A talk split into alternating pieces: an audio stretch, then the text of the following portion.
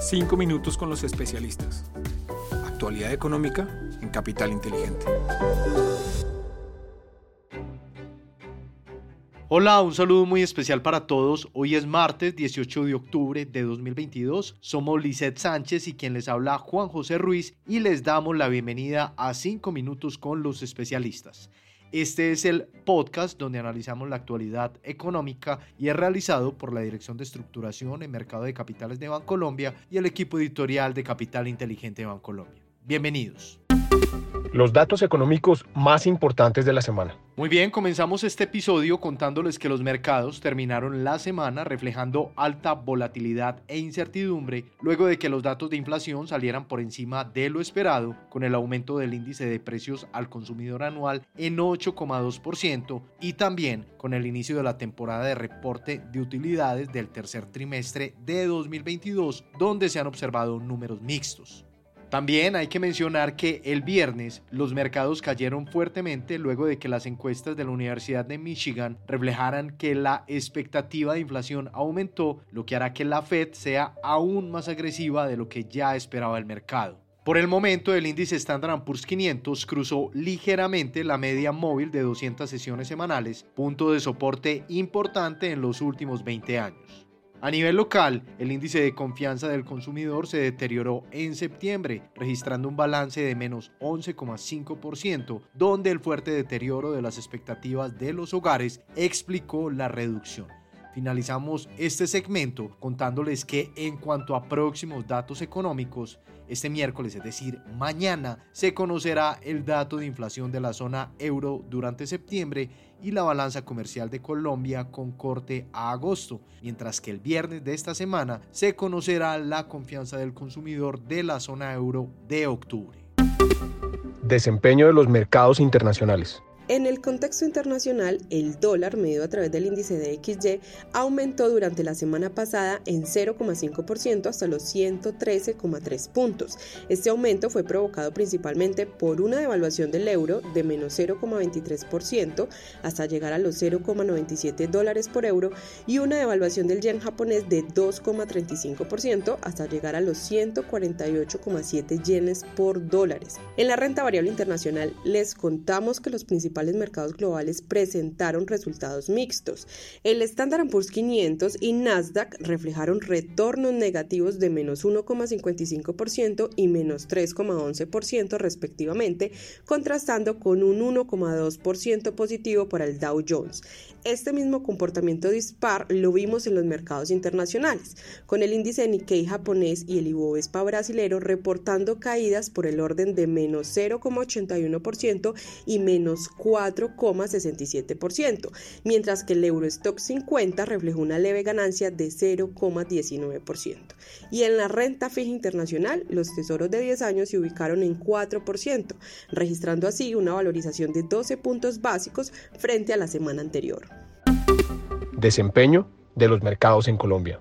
En el contexto local, el dólar frente al peso presentó un comportamiento alcista durante la semana pasada, terminando con un valor de cierre de 4.698 pesos por dólar, es decir, 1,69% superior al cierre del viernes 7 de octubre en una semana marcada por una amplia volatilidad y alcanzando máximos históricos en la cotización de la divisa local.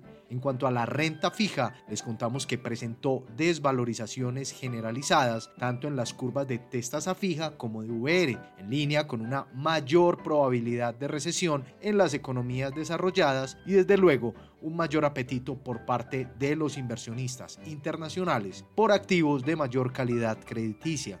En cuanto a los testas a fija, la curva registró una desvalorización promedio de 113 puntos básicos, donde la referencia de 2026 aumentó en su tasa de negociación en 139 puntos básicos. Asimismo, como ya lo contamos, los TSVR presentaron una desvalorización promedio de 28 puntos básicos con la referencia del 2025 incrementando 58 puntos básicos en su tasa de negociación. Por otro lado, en la renta variable, el índice MSCI Colcap cerró la semana en 1.168 puntos, es decir, 3,4%, por debajo del cierre de la semana anterior, mostrando un comportamiento negativo en línea con lo experimentado por los mercados accionarios globales durante la semana.